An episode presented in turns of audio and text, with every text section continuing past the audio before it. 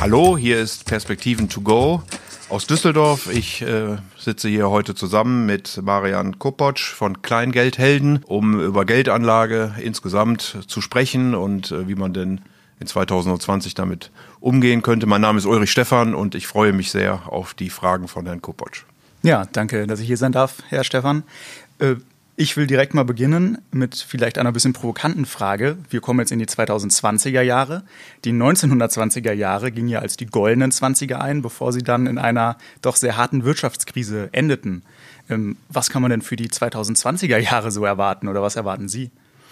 Also was man mit Sicherheit erwarten kann, ist technischen Fortschritt äh, weiterhin. Ähm, wir haben ja jetzt die ersten 5G-Lizenzen versteigert. Darauf wird viel Technologie dann basieren, Internet of Things, möglicherweise selbstfahrende Autos äh, und so weiter und so fort. Also das wird sicherlich ein Thema sein.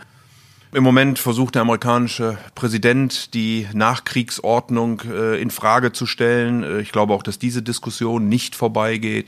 Der Aufstieg Chinas wird eine Rolle spielen. Xi Jinping hat einen wirklichen Plan. Und es sind natürlich viele politische Themen. Was macht die EU? Wie wird sie auf diese Herausforderungen reagieren, ähm, die uns dann in den nächsten zehn Jahren mit Sicherheit beschäftigen werden? Es können durchaus gute Jahre werden. Mhm. Äh, nur weil der Zyklus jetzt schon lange äh, anhält, muss er nicht sofort zu Ende gehen. Genau, Sie, Sie sprachen es an. Also wir haben ja praktisch in den letzten zehn Jahren, kann man sagen, oder seit 2009 vielleicht sogar, steigende Kurse, ich sag mal, die Wirtschaft verbessert sich. Das geht ja nun schon alles sehr lange. Wie lange kann denn sowas gut gehen, bevor es in der Wirtschaftstheorie eigentlich irgendwann mal wieder bergab gehen müsste? Ja, die Wirtschaftstheorie spricht dann von Konjunkturzyklen. Mhm. Es ist tatsächlich richtig, dass der jetzige Zyklus schon ausgesprochen lange anhält. Er ist aber auch sehr flach. Äh, und es gibt auch Beispiele, zu äh, Australien, ähm, die, wo der Zyklus sehr, sehr, sehr, sehr lange angehalten hat, also wirklich über mehrere Jahrzehnte. Ähm, insofern muss er nicht zu Ende gehen, nur weil er jetzt schon lange andauert. Ähm, Im Zweifelsfalle muss er von irgendwem umgebracht werden. Und da gibt es natürlich einige Verdächtige, äh, die wir haben, insbesondere in der, in der Politik, ähm, die zu Unsicherheit führt. Dann gibt es weniger Investitionen. Dann werden wir sehen müssen, wie die Unternehmen und ja auch die Arbeitsmärkte dann darauf reagieren. Aber der Zyklus muss nicht zu Ende gehen, nur weil er jetzt schon besonders lange anhält. Mhm. Das sind ja, denke ich mal, ganz gute Nachrichten eigentlich für Anleger. Ähm, aber gerade junge Leute oder neue Anleger, die jetzt vielleicht in den letzten Jahren den Sprung an die Börse noch nicht geschafft haben, die denken sich jetzt, puh, jetzt sind die Börsen schon so hoch gegangen was würden Sie denn jemandem raten, der jetzt neu einsteigen will? Lohnt sich das jetzt in 2020? Es kommt natürlich darauf an, ähm, welches Risikoprofil er hat und wie er einsteigen möchte. Wenn man ähm, beispielsweise Sparbeiträge hat, also monatlich sehr diszipliniert anlegen möchte, dann äh, kann ich nur jedem empfehlen, das sofort zu tun. Da, kann man gar nicht früh genug mit anfangen. Mhm. Äh, das geht auch schon mit kleinen Beträgen, äh, würde ich in jedem Falle tun. Wenn man äh, einen größeren Betrag sozusagen ein Depot anlegen will, dann sollte man in jedem Falle äh, sein Risikoprofil analysieren, man sollte diversifizieren. Ich hätte schon den Mut, äh, das eine oder andere auch in Aktien zu stecken. Wie gesagt, das hängt dann sehr stark von den Zielen ab, äh, die man äh, damit verfolgt. Aber äh, da hätte ich schon den Mut zu. Ich glaube schon, dass wir auch ähm, wenn nicht die Dinge eskalieren um Handelsstreit, um Brexit und so weiter und so fort, dass wir durchaus auch Chancen im nächsten, in 2020 sehen werden. Also kann es sich schon lohnen für die Leute, wir wissen es natürlich nicht, aber kann sich schon lohnen, mal damit anzufangen, weil in Deutschland haben wir ja schon ein, ich sag mal, Aktienproblem, wir haben keine Aktienkultur. Äh, ich hatte nochmal geguckt, 2010 hatten 13,6 Prozent der deutschen Aktien oder ETFs Fonds ähm, das ist jetzt leicht gestiegen in den letzten Jahren, aber wenn man mal bedenkt, in den vergangenen zehn Jahren gab es wirklich teilweise stark steigende Kurse, Indizes, da konnte jeder ganz gut mitverdienen. Die Aktionärskultur in Deutschland ist trotzdem kaum vorhanden, es sind nur ein paar mehr geworden. Wie kann man dem begegnen, vor allem ja auch im Hinblick auf die wahrscheinlich ähm, schlechter ausfallende Rente, gerade für die jüngeren Generationen? Also gerade was den letzten Punkt angeht, äh, würde ich eben ratierliche Sparbeiträge mhm. in ähm, Fondssparpläne oder ähnliches ähm, raten, damit wirklich früh anzufangen. Äh, da hilft einfach die lange Sicht, weil sie immer wieder Kursschwankungen dann nivelliert ähm, und man äh, eine höhere Rendite einfach erwarten darf. Insgesamt für das nächste Jahr, ähm, wie gesagt, wäre ich verhalten optimistisch äh, gestimmt. Die Bäume werden da nicht in den Boden, äh, in, den, in, den, die, in den Himmel wachsen. Die Bäume werden da nicht in den Himmel wachsen, ähm, sondern wir werden immer wieder mit Schwankungen rechnen. Mhm müssen. Ähm, aber äh, es ist eben auch ein großer Vorteil, wenn man mal anfängt damit, dass man sich mehr über wirtschaftliche Themen informiert, mehr interessiert und dann wahrscheinlich auch einfach mehr Know-how aufbaut über, mhm. über Zeit. Äh, habe das mit meinen Kindern äh, beispielsweise gemacht, indem ich ihnen äh, auch Fonds äh, gekauft habe. Äh, und äh, das hat dann durchaus Interesse geweckt, sich mit den Themen auch zu beschäftigen. Kann ich Ihnen nur zustimmen. Ich habe genauso angefangen, so jetzt glaube ich vor circa fünf Jahren, dass ich mir einfach mal für 25 Euro im Monat so einen Fonds gekauft habe. Und man lernt dann eigentlich mit jedem Monat oder alle paar Monate irgendwas Neues dazu, sodass man dann irgendwann sagen kann, okay, ich glaube, niemand wird die Börse je ganz verstehen, aber dass man mal so ein bisschen so ein Gefühl dafür bekommt und ja auch so ein Gefühl, ähm, es kann oder es wird meist nie so schlimm, wie man befürchtet, weil die meisten Neuanleger befürchten ja, Gott, nächsten Monat ist mein ganzes Geld, was ich eingezahlt habe, weg. Was ja höchstwahrscheinlich nicht so ist, sondern gerade wenn man es über Sparpläne macht, ähm, kann ja gar nicht so viel passieren. Ähm, wie kommt oder wie kann man so ein Depot aufbauen, das halt noch mehr Sicherheit gibt? Vielleicht einen breit gemischten Fonds, ETF auf den MSCI World. Was würden Sie da raten? Lassen Sie mich eine Sekunde vorher darauf eingehen, äh, ja. weil Sie sagten, kaum einer wird die Börse je verstehen. Mhm. Ähm, die Börsenkurse entwickeln sich im Grunde genommen dann, wenn neue Informationen auftreten. Und da diese neuen Informationen zufällig auftreten, ist es so schwer, etwas zu prognostizieren. Man könnte jetzt sagen, dass der beste Schätzer für den Kurs von morgen der Kurs von heute ist, mhm. weil ich einfach nicht weiß, ob es rauf oder runter gehen wird, weil ich die neue Information nicht kenne. Insgesamt wächst aber die Wirtschaft. Das ist auch gut so, weil wir wollen ja sauberere Motoren, wir wollen bessere Medizintechnik äh, und so weiter und so fort haben. Und deswegen haben wir einen ansteigenden Pfad. Und um diesen ansteigenden Pfad herum oszilliert dann der wahre Kurs. Ich weiß also nicht, in welchem Moment er wo steht, aber ich kann mich schon darauf verlassen, dass es solange das Unternehmen ein gutes Geschäftsmodell mhm. hat, auf lange Sicht eben äh, nach oben geht. Das ist, glaube ich, wichtig, wichtig zu verstehen für den Anleger. Ja. Man ist äh, investiert in einer unternehmerischen Beteiligung, die schafft Vermögen ähm, und das ist keine Sache, wo man ähm, von, äh, also wo man da einfach erwarten sollte, ich äh, steige heute ein und bin morgen reich oder mhm. morgen ist mein ganzes Geld direkt weg oder ähnliche Dinge. Das ist eigentlich nicht äh, das Ziel beim Aktien investieren, sondern auf lange Sicht ja, Geld zu Also es geht darum, gute Unternehmen zu finden, wo man sagen kann, okay, in den nächsten zehn Jahren wird dieses Unternehmen vermutlich gute Gewinne erwirtschaften. Und das meinen Sie ja dann, wenn Sie sagen, so ein Pfad, der halt nach oben geht, natürlich unter Schwankungen, aber so. man kann vielleicht absehen, okay, das Unternehmen ist erfolgreich, weil es in einer erfolgreichen Branche ist. Genau, es ist eine unternehmerische Beteiligung genau. am Ende. Ich glaube, also dieses, äh, dieses ich kaufe jetzt und verkaufe morgen, weil ich dann zehn Prozent mehr Gewinn mhm. äh, einfahren kann. Es ist das, kein Zock, das, sondern es ist wirklich eine genau, vernünftige... Genau, das kann mal passieren, aber ja, das sollte nicht der Hintergrund Eine vernünftige Investition, wenn ich mir ein vernünftiges Unternehmen aussuche. So ist es. Und so sollte mhm. dann auch ein Depot ja. äh, aussehen, um auf Ihre Frage äh, zurückzukommen. Ich würde also immer diversifizieren. Äh, man kann sagen, nicht alle Eier in einen Korb äh, Mhm. legen, also durchaus unterschiedliche ähm, Sektoren, unterschiedliche Regionen der Welt bei den Aktien äh, angucken. Ich würde aber auch äh, andere Anlageklassen wie zum Beispiel äh, Anleihen äh, mhm. dort mit hineinnehmen. Äh, man kann auch äh, sich Gold anschauen, je nachdem, wie gesagt, wie das Risikoprofil aussieht ähm, und auf diese Art und Weise ein Portfolio äh, aufbauen. Wenn man weniger Geld hat, tut man das üblicherweise über Fonds, die möglichst viel abdecken. Also ein MSCI World beispielsweise mhm. deckt dann direkt die ganze Welt ab, äh, hat aber einen starken USA. Ähm, Fokus ähm, und dann, wenn man dann mehr Geld hat, dann kann man natürlich äh, etwas feiner äh, dort hineingehen, indem man sagt, ich kaufe eben USA, Europa, Asien oder mhm. wie auch immer äh, man das dann äh, diversifizieren möchte. Was halten Sie da von weiteren Anlageklassen, sei es jetzt Immobilien, was ja auch immer ein großes Thema ist? Ähm, wie kann man sich vielleicht auch an Immobilien beteiligen, wenn man nicht so viel Geld hat? Oder was erwarten Sie von Kryptowährungen? Ist das eine Chance, um halt sein Portfolio auch ein bisschen zu diversifizieren oder ist das zu, zu riskant und eher nicht? Zu erwarten? Also fangen wir mal mit den Immobilien an. Ähm, die Mietrenditen sind in vielen Ländern immer noch höher als die in Anführungsstrichen sicheren Häfen, also Staatspapiere der Bundesrepublik Deutschland, äh, der USA oder ähnlicher äh, Länder. Insofern lohnen sich, glaube ich, Immobilieninvestments nach wie vor. Es kann sein, dass es ein paar Länder gibt, insbesondere in Skandinavien, vielleicht auch in Großbritannien, wo die Preise äh, zu hoch sind und ein Stück weit fallen werden. Deutschland sind sie auch stark gestiegen, aber wir bauen nach wie vor dort, wo die Menschen wohnen wollen, zu wenig. Insofern würde ich äh, hier äh, tatsächlich weiterhin mit einem Anstieg rechnen. Also das, glaube ich, lohnt sich nach wie vor. Man kann das dann tun über offene Immobilienfonds. Da ist man nicht ganz so liquide. Das hat der Gesetzgeber eingeschränkt nach der Finanzkrise, weil viele große institutionelle Anleger Immobilienfonds genutzt haben wie Geldmarktfonds, also um kurzfristig Geld zu parken. Das wussten natürlich die Fonds nicht, haben dann investiert und dann ähm, Anleger das Geld wieder rausgezogen. Und so schnell konnte man natürlich die Immobilien nicht verkaufen. Wie können äh, Privatanleger solche offenen Immobilienfonds kaufen? ja, ganz normal kann man die bei denjenigen, die die rausgeben, mhm. Äh, also zum Beispiel. Also bei, wie, ein, wie einen normalen Fonds kann man die dann. Wie einen ganz normalen Fonds. Wie gesagt, man hat gewisse ähm, Liquiditätsbeschränkungen, aber grundsätzlich kann man den äh, ganz normal wie ein Fonds mhm. erwerben.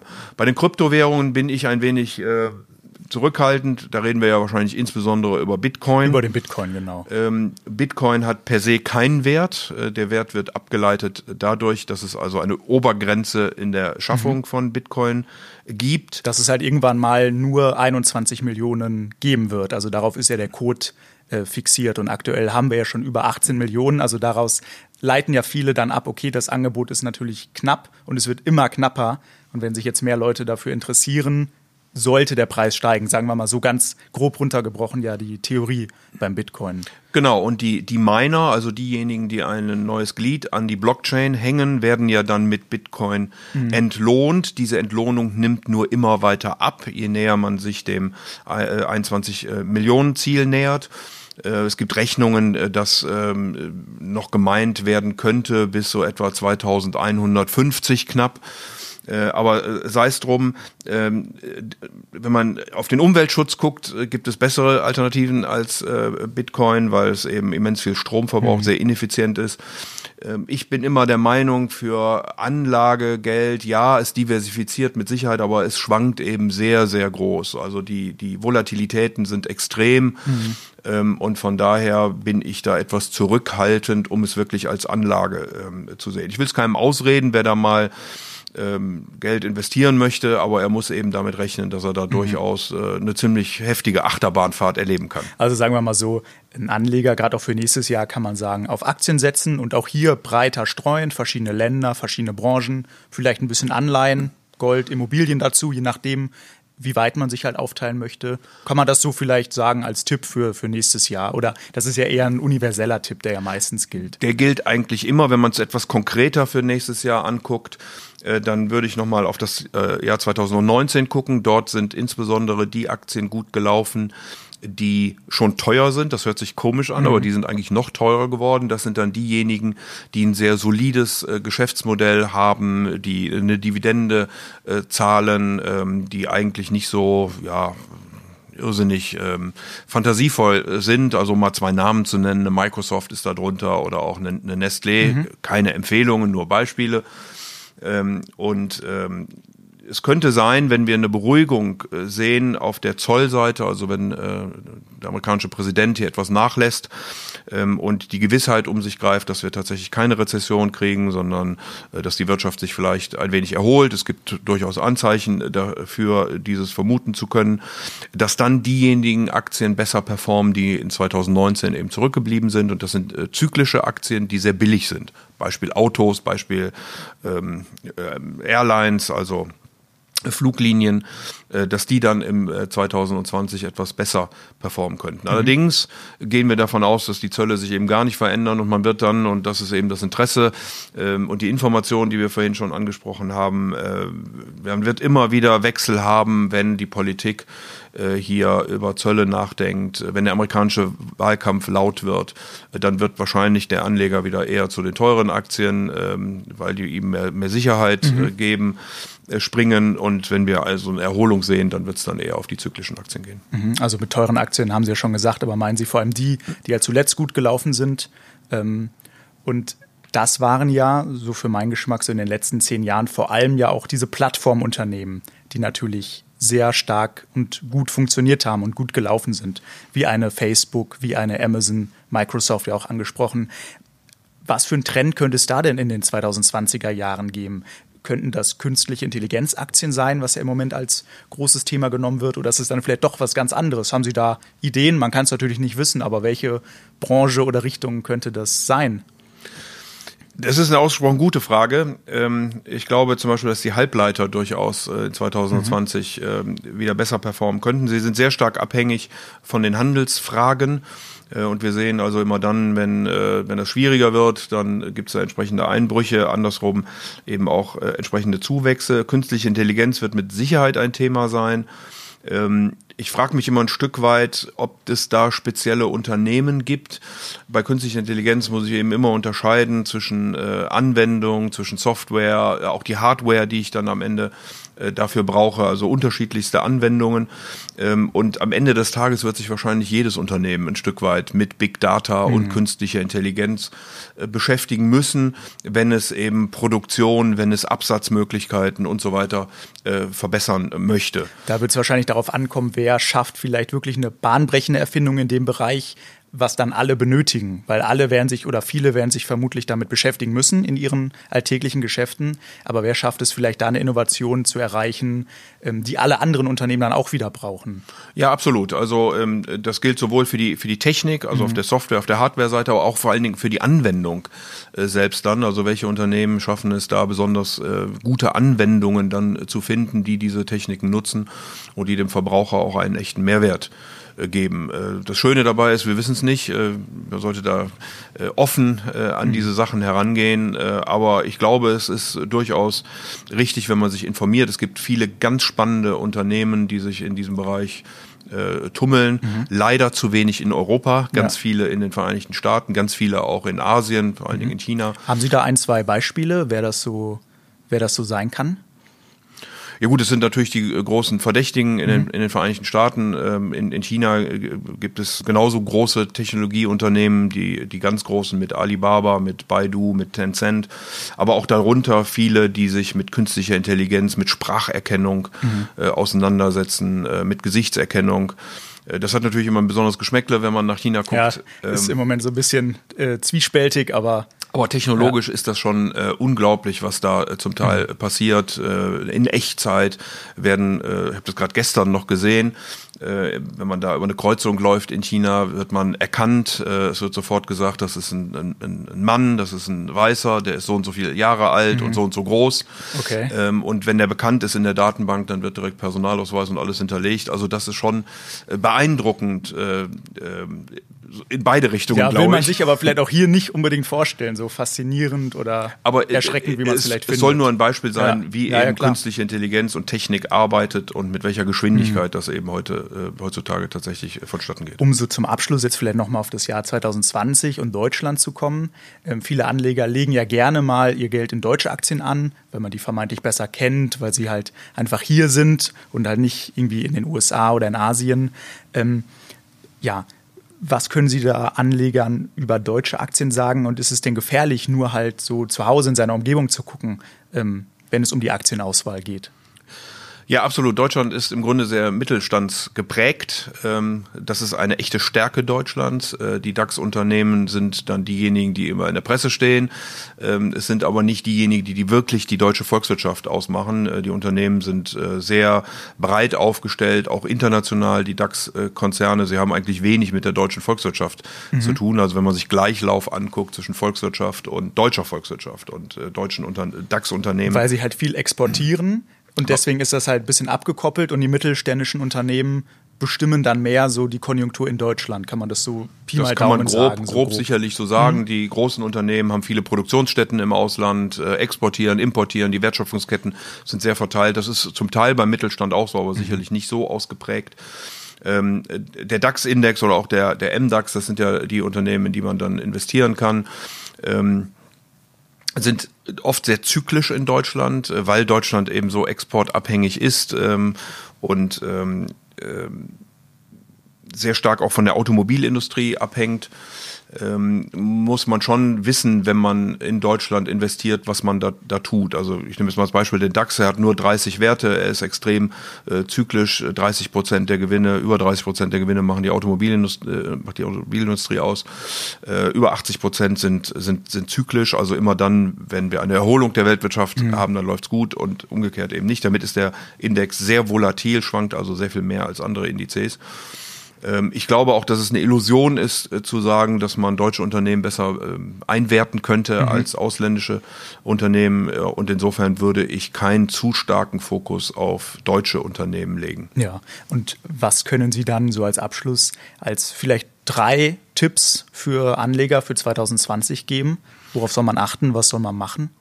Also ich glaube, man muss äh, sicherlich äh, das Umfeld im Auge behalten, äh, den amerikanischen Wahlkampf, wie geht äh, Impeachment-Verfahren aus äh, oder weiter. Äh, der Wahlkampf wird laut werden, wie gehen vor allen Dingen die Zollfrage. Im Moment reagiert der Markt sehr äh, nervös auf äh, sämtliche Äußerungen Richtung Zölle. Äh, man wird sehen müssen, wer äh, bei den Demokraten nominiert wird. Äh, Bernie Sanders und Elizabeth Warren ähm, könnten Probleme bringen, weil sie regulieren wollen, Steuern erheben wollen, zum Teil zerschlagen wollen, mhm. für Energie, für Finanzen, für Gesundheitsunternehmen und vor allen Dingen die große Technologie. Da spricht ja ähm, äh, Elizabeth Warren von Monopolen. Also das wird man äh, mit Sicherheit im Auge behalten müssen. Ähm, man sollte etwas Mut mitbringen, äh, glaube ich, an den Märkten. Ähm, man sollte sich aber die Dinge dann nicht schönreden, wenn sie nicht äh, so laufen, wie sie sind. Also es ist äh, immer besser, Verluste zu begrenzen und Gewinne äh, laufen zu lassen, als umgekehrt. Und man sollte breit diversifizieren, ähm, sein eigenes Risikoprofil hinterfragen. Äh, das kann einem auch keiner abnehmen. Das ist so ein bisschen wie im Krieg der Sterne, nicht wahr? Erforsche dich selbst ähm, und äh, vom risikolosen Zins ausgehen. Den kriegt man sicher, der ist in Europa minus 0,5. Wenn man mehr haben will, muss man in irgendeiner Form ein Risiko eingehen. Also kann man sagen, vielleicht einfach mal starten, wenn man ein bisschen mehr als minus 0,5 haben möchte. Und wenn man es ratierlich macht, in jedem Falle, ja. egal wie, sofort wirklich. Also ich habe das auch, ich kann das nur nochmal sagen, meinen Kindern ja. äh, gesagt, äh, die jetzt mittlerweile berufstätig sind, äh, dass sie auch schon mit kleinen Beträgen, aber ratierlich äh, die Summen, die dabei rauskommen können, dann, wenn man mal in Rente geht beispielsweise, sind durchaus erstaunlich. Man mhm. unterschätzt den Zinseszinseffekt. Ja, kann ich auch nur so bestätigen. Ähm, und dann würde ich sagen, dann wird 2020 auch ein sehr gutes Jahr. Und jetzt haben wir ja den Anlegern vielleicht auch ein paar gute Tipps gegeben, um halt was daraus zu machen. Ja, ich glaube, dass 2020 durchaus ein äh, gutes Jahr werden kann. Wie gesagt, man wird die Dinge beobachten können, aber wir sind relativ optimistisch, dass die Konjunktur die Kurve kriegt, dass die Unternehmensgewinne wieder ansteigen und dass wir damit auch äh, Kurssteigerungen sehen werden, im Durchschnitt so im mittleren bis hohen einstelligen Bereich. Das ist äh, glaube ich, eine gute Welt, eine gute Nachricht äh, für 2020. Ja, und insofern bedanke ich mich ganz herzlich für Vielen Dank Ihnen auch. die Unterhaltung äh, und bei kleinen Geldhelden heißt es, glaube ich, äh, für das nette Gespräch. Vielen Dank.